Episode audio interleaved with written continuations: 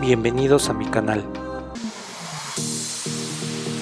Estás en el podcast de Finteando con Roberto Martínez.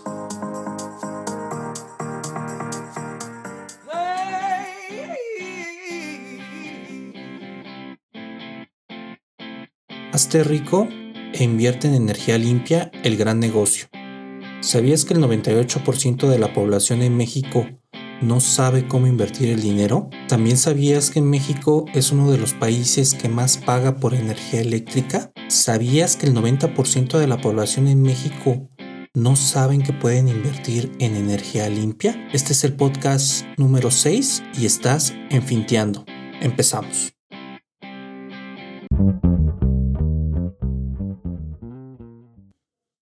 Hola finteros, ¿cómo están? En este podcast les hablaré de cómo pueden sacar el rendimiento máximo a su dinero invirtiendo en energía limpia. Quédate en Finteando. Energía limpia. Como sabes, hay varios tipos de energía en todo el mundo. Tenemos la generación de energía, que es la electricidad, la cual por medio de presas que mueven grandes engranes y la inercia que está en esta energía, la cual es mecánica, es convertida a energía eléctrica y es depositada en baterías que almacenan esta misma. Los carros obtienen su energía con la explosión que provoca la gasolina y esta ejerce energía mecánica para el movimiento de los pistones, lo que conocemos como el proceso de combustión interna, la cual es la que le da el movimiento al coche. En los pueblos, la gente obtiene la energía de cocinar por parte de la combustión de la madera y esta afecta a los árboles y al ambiente. Tú obtienes tu energía de los alimentos que consumes todos los días, lo cual hace que tengas una serie de reacciones químicas y fisiológicas. Y la pregunta obligada, ¿qué tienen en común estas energías? Lo que tienen en común es que todas contaminan. Las presas afectan los lagos y los ríos, los cuales son contaminados por la obtención de electricidad.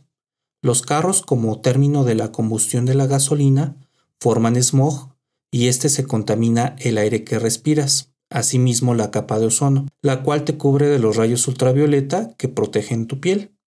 Y el fuego de la combustión contamina el ambiente y este afecta directamente a tus pulmones. Este no es un podcast ecologista, pero el hablarte de cómo es que estas energías te impactan directamente eh, me hace sentido de que tengas en el radar que no es la mejor manera de obtenerla. Seguramente la obtención de energía de estas energías te pasan desapercibidas y son tan comunes que ya no le tomas atención cómo te impactan día con día.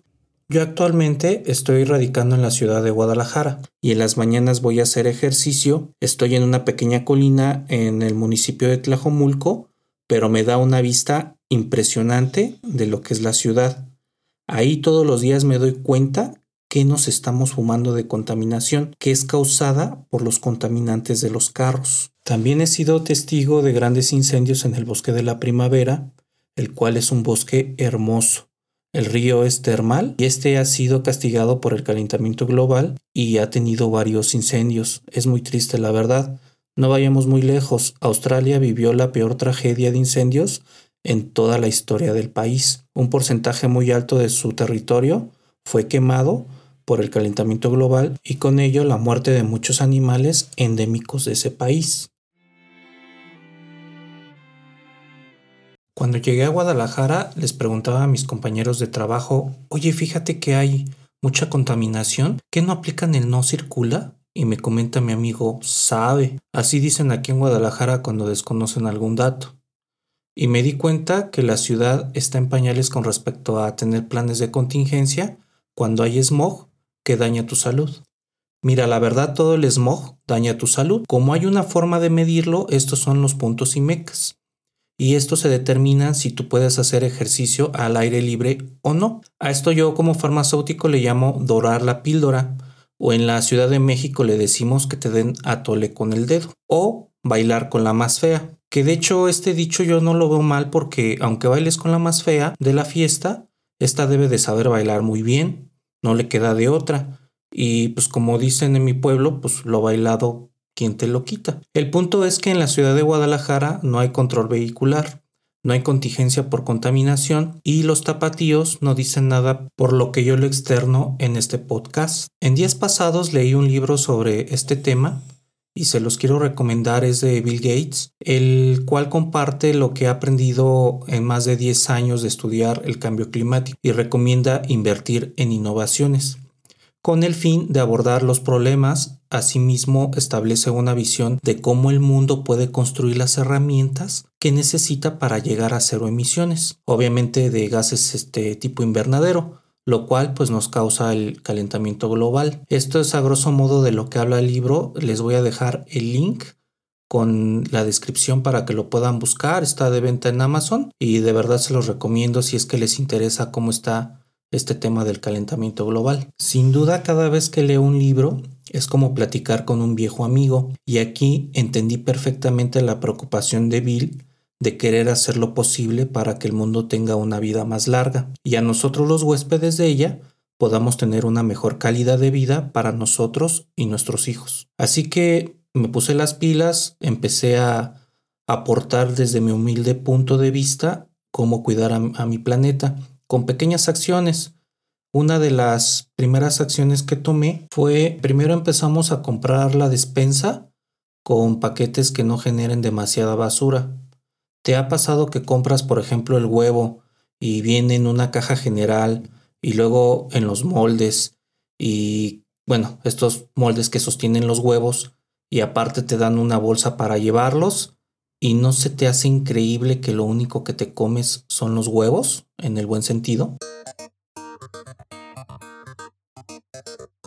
La segunda acción fue que dejamos de comprar bolsas de plástico para la basura. Y yo me hice esta pregunta, ¿para qué compramos bolsas para basura? Honestamente la única razón que encontré es por flojera de no lavar el bote. Levanten la mano quien no quiere lavar el bote. ¿Sabías que a fin de cuentas estas bolsas de basura las abren y separan sus componentes para vender, reciclar o reutilizar? Y lo único que no ocupan es la mugre bolsa en la que la envuelves. El comprar algo para tirar a la basura mes con mes que contaminaba el planeta es algo que no podía concebir, así que me puse guapo y dejamos de usarlas y preferí lavar el bote de basura. Y con esto me llevó a la tercera acción, que es separar la basura orgánica de la inorgánica. ¿Y qué creen que pasó? Pues el bote simplemente se dejó de ensuciar. De hecho, quiero empezar a hacer la composta de esta basura para poder colocarlas a mis plantas y si me llega a sobrar un poco, ¿por qué no regalarlo a mis vecinos? Y así lo aprovechan para sus jardines o sus arbolitos que tengan fuera. Y así con esto cierro un ciclo. Una de las últimas acciones es que aprovechamos los recursos naturales y captamos la energía solar. Aquí compramos algunos paneles solares en la casa y así pudimos disminuir las emisiones que se dan por generación de energía eléctrica. Es por eso que me parecieron muy atractivas las inversiones fintech que van enfocados a energía limpia y también surgió la necesidad de ver otras vías de ahorrar en la luz y por ello me puse a investigar un poco más sobre la CFE y las fintech. La necesidad de protegernos en nuestra economía y la monopolización de la luz como es la CFE, la cual tiene tarifas con respecto a otros países más caras, y ahí te van las estadísticas. El costo por kilowatt hora en 2018 estaba en 1.71 pesos, que es aproximadamente 18 centavos de dólar.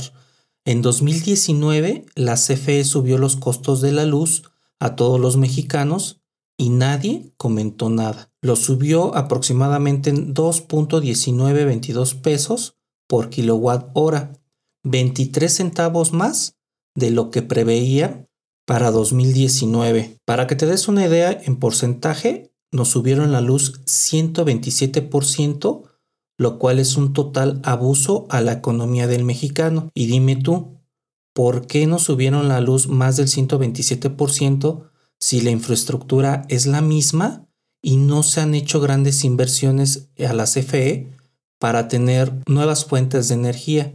Seguimos teniendo la misma energía y los mismos modos de obtenerla, que es no una energía muy limpia.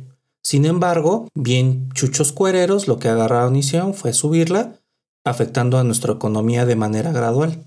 Y no de gradual, fue, como dicen en algún lado, de fregadazo. Y bueno, para que hagamos nutrido debate, ¿cuánto pagan los demás países en el mundo? Ahí te va. Te voy a dar los primeros tres que pagan menos luz. Uno de los países que paga menos luz en cuanto a la generación es Noruega, que paga aproximadamente 3 centavos de dólar. Nosotros pagamos 27 centavos para que te des una idea. Otro país que paga muy poca luz es Serbia con 4 centavos la hora, el kilowatt hora. Y el tercer país que menos paga luz es Finlandia con 4 centavos kilowatt por hora. ¿Y qué tienen de diferencia estos países contra los países de Latinoamérica? Bueno, pues la simple diferencia es de que todos ellos, los impuestos que genera la sociedad, los invierten en la generación de energía limpia como es la eólica. Y la solar, como es un recurso natural, el costo de la luz disminuye, cosa que no se hace en países subdesarrollados como lo son en América Latina. Por otro lado, los países que más consumen luz en el mundo son China, que es el primero en la lista, luego aparece Estados Unidos, según los últimos datos en 2019 consume 2.132 kilotones, esto es muchísima luz. Le sigue Japón con 451.5 kilotones y Alemania en el cuarto lugar con 307.381 kilotones. Esta información se las comparto con el fin de que tengamos el contexto de por qué pagamos tanta luz en nuestro país. Y es porque la CFE tiene el monopolio de la luz y esto es porque no se invierte en nuestro país en energías limpias como son las solares o las eólicas. Cabe mencionar que sí hay pequeñas iniciativas, pero estas equivalen aproximadamente al 1% de la generación total de la energía Quiere decir que el 99 se sigue obteniendo con sistemas tradicionales como lo son las presas. El negocio de la CFE es el monopolio y honestamente no hay quien les pueda competir con toda la infraestructura que han formado del país durante décadas en México. Sin embargo, el generar negocios que operen con luz del sol puede dar una fuerte bofetada a la CFE. ¿Por qué? porque la baja demanda los llevaría inminentemente a disminuir el costo. Es como supongamos ponemos nuestro puesto de limonada enfrente de nuestra casa y somos los únicos que la vendemos. Y luego mi hermano pone otro puesto, pero somos de la misma familia, así que está, está chido. Y algunos dirán, los negocios son negocios, my friend. Así que le compro su puesto y me sigo quedando con la cuadra. Eso es monopolio. Y como no hay competencia, yo la limonada la doy al precio que se me dé la gana porque no tengo la misma competencia. ¿Qué puede hacer que baje yo el precio? Pues que lleguen los vecinos y me agarren a patadas por darla tan cara, cosa que a lo mejor no pueda pasar, o que me ponga competencia con un mejor costo, alguien que se atreva a poner su puesto de limonada y la dé más barata o al mismo costo que yo la doy. Por lo regular la vas a buscar darla más barata. Así que yo tendría que dar el costo de mi competencia o ver cómo le hago para hacerme más competitivo y una solución que se me ocurre pues es colocarle menos limón y azúcar, así yo puedo optimizar mi costo. ¿Y cómo puede bajar la demanda? Te preguntarás. Imagina que cada casa mexicana compra un panel solar, el cual está aproximadamente en 20 mil pesos, aproximadamente, y te puede durar hasta 30 años tenías esta información. Prácticamente pagas de luz alrededor de dos mil pesos, algunos lugares que ocupan clima, ventilador, más o menos eso es lo que le pagan a la CFE. Y en un año prácticamente estarías pagando 24 mil pesos. Quiere decir que en un año tú pagarías un panel solar con lo que pagas de luz actualmente. Y te quedan otros 29 años para tener un panel con luz totalmente gratis. Pagaba el excedente mes con mes. ¿Y qué pasó? Me preguntarás. Pues los de la CFE se dieron cuenta que perdían dinero y decidieron publicar en el diario oficial de la Federación un decreto donde la luz excedente generada por paneles solares obviamente es gratis. Ellos se la quedaban y aparte no te pagan la misma y todavía tenías que empezar de cero cada mes para generar la tuya. En palabras cristianas, si tú generabas 20 kilowatts de luz excedente, la CFE te los tenía que pagar.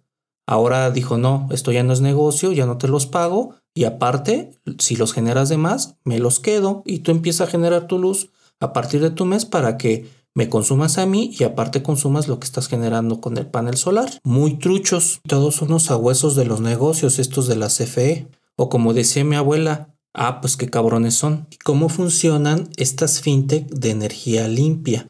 Primero yo estoy muy consciente que muchos no tenemos 20 mil pesos para invertir en un panel solar. Es por eso que se desarrollaron estas fintech. Estas fintech son elementales porque su modelo de negocio va enfocado en obtener recursos que nadie aprovecha como la luz solar, obviamente la electricidad. Y también estas fintech funcionan de la siguiente manera. Está la persona o empresa que necesita los paneles solares, está la fintech como intermediario y por último los inversionistas que son los que fondean todo el dinero para que se puedan ver plasmados los proyectos. Y también otra necesidad de estas fintech es que funcionan con la misma de no pagar tanto dinero de luz, tanto de los negocios como de los particulares. Llámese así a ti y a mí. Estos inversores se consiguen por medio de fondos colectivos, donde también ahí podemos invertir tú y yo. Hay proyectos sin duda que puedes fondear desde dos mil pesos aproximadamente y te dan un retorno de 18% en promedio de ganancia. ¿Y cuáles son estas empresas que se dedican a estos fondos colectivos? pues yo te voy a recomendar dos que son con las que trabajo, que se llaman Red Girasol, que es para particulares, una casa habitación, un pequeño negocio, y para las empresas está Lumio. ¿Cómo es el proceso de fondeo? Primero que nada verifican tu proyecto o por qué necesitas los paneles solares. Te lo aprueban con el fondeo y los compran. Y queda como prenda obviamente el panel solar. Como das un generoso enganche, si tú no pagas, este queda como prenda. Por esta razón, la morosidad en esta fintech es muy baja, porque como tú te comprometes y das un dinero para esta inversión, pues simplemente no te vas a arriesgar a que te lo decomisen por ser impuntual en los pagos. Además de todo el beneficio que ya les estuve platicando, que es tener paneles solares. El detalle de estas fintech están en mi libro El espejo de la pobreza, el cual está de venta en Amazon en pasta blanda y en libro digital, en el que te enseño a detalle cómo invertir en estas fintech y la información más robusta. De verdad, cómpralo porque aparte de que te va a dejar un gran mensaje, el cual podrás ocupar todos los días en tu vida, te enseña a invertir. Ese es el propósito de mi libro.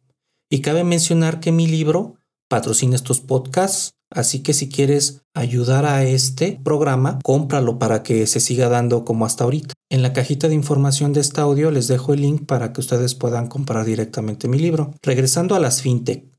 La tasa de morosidad es baja, como les platicaba, porque queda como prenda el panel solar.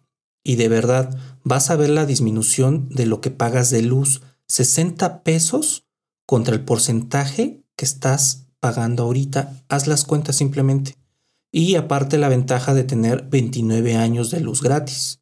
Bueno, eso si el gobierno no se le ocurre cobrarnos el sol en un futuro. Si la mayoría de los mexicanos, así como en otros países, contribuimos y tenemos paneles solares, las emisiones que provocan el calentamiento global indudablemente van a disminuir y podremos vivir en un mejor planeta. Hazlo por tus finanzas, ayuda al planeta y si no puedes hacerlo de una vez, ocupa estas fintech, las cuales a mí me da mucho gusto porque aparte de lo que te dicen de lo que estás ganando, el porcentaje de ganancia, que es como les platica aproximadamente el 18% en promedio, te dicen cuántos árboles ahorras, cuánto CO2 que tú emites por medio de ocupar energía de presas, estás ahorrando. O sea, el tema es muy ecologista y todavía te dicen en un cuadrito, híjole, en este tiempo salvaste 20 árboles, tantas toneladas de CO2 no se emitieron gracias a que no gastas esta luz. Y la verdad esto es algo muy muy padre que le podemos regalar a nuestro planeta. Bueno, finteros, espero que les haya compartido la necesidad de cambiar los hábitos malos que afectan a nuestro entorno y puedas hacer una excelente inversión. Si quieres más detalle, como te platiqué, lee mi libro El espejo de la pobreza o ingresa a mi blog en el cual tengo artículos muy detallados de lo que platicamos en este episodio de energía limpia y cómo trabajan las fintech. Búscalos en mi blog en recargatucartera.com. Nos vemos y con este podcast de energía limpia ya son unos chuchos cuereros de las inversiones en fintech. Chao. Has escuchado el podcast de Roberto Martínez. Síguelo en recargatucartera.com y en las redes sociales de Facebook, Twitter e Instagram.